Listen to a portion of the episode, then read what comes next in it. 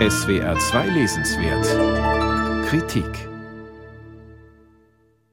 Storytelling und Heldenreise sind mittlerweile vielen Menschen ein Begriff.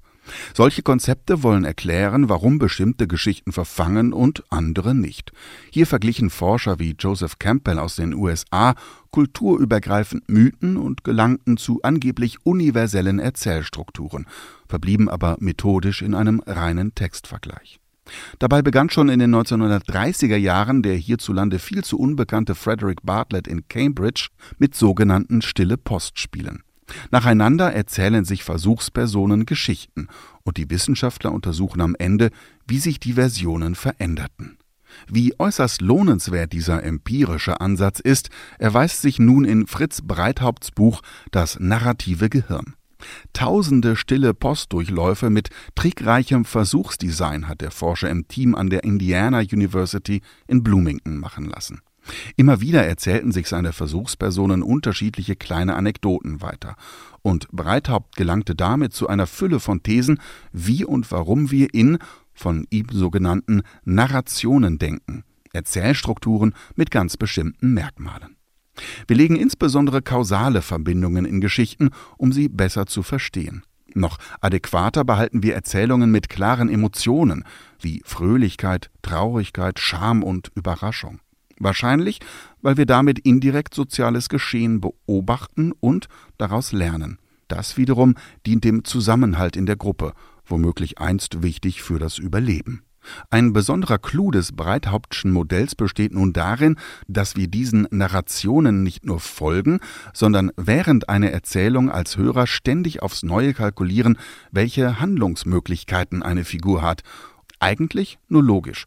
Im Alltag kalkulieren wir ja auch ständig, was als nächstes passiert, um uns darauf einzustellen. Und wir freuen uns, wenn unsere Vorhersagen stimmen, sagt auch das Modell des vorausschauenden Gehirns, des Predictive Brain. Das kostet unser Hirn zwar wahnsinnig viel Energie, wird aber durch Belohnungsprozesse im Gehirn motiviert. Hier treffen sich gewissermaßen Erzählforschung, Soziologie und Neurologie. Wir sind deshalb so erfolgreich, weil wir erzählende Tiere sind, möchte man fast sagen. Das mag manchem allzu harmonisch klingen. Befeuert Storytelling nicht auch Fake News und presst es die Realität nicht in starre Schemata? Verunreinigt Emotionen nicht jeden Versuch, Sachlagen nüchtern darzustellen? Breithaupt kontert mit noch größeren Sorgen. Ohne ein narratives Denken könnten wir uns nicht in Mitmenschen wie in Figuren versetzen, landläufig Empathie genannt, und wir könnten auch keinerlei Alternativen sehen, weder im Alltag noch auf der ganz großen Bühne des gesellschaftlichen Lebens.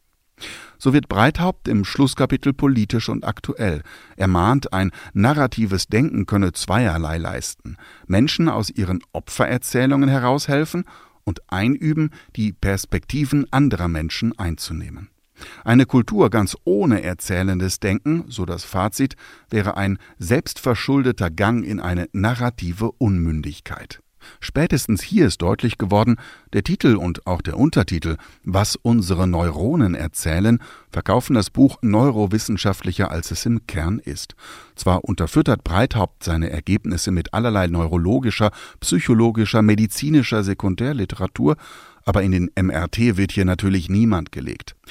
Der Autor selbst rattert übrigens seine Thesen keinesfalls herunter, sondern erzählt sein Forschungsgebiet verpackt in ein großes Wissenschaftsabenteuer. Mit Fragen, Hypothesentests, einem Horizont, der sich langsam erweitert und dem Glück, unerwartete und interessante Erkenntnisse zu gewinnen. Im wahrsten Sinne des Wortes also ein Leseabenteuer, das zeigt, welche innovativen Wege die Literaturwissenschaft gehen kann und wie ein Forscher seine eigenen Erkenntnisse ernst nimmt und an die Leser denkt. Fast so, als erzählte hier jemand am Lagerfeuer einem gebannten Publikum. Fritz Breithaupt, das narrative Gehirn, was unsere Neuronen erzählen. Erschienen bei Surkamp, 368 Seiten kosten 28 Euro.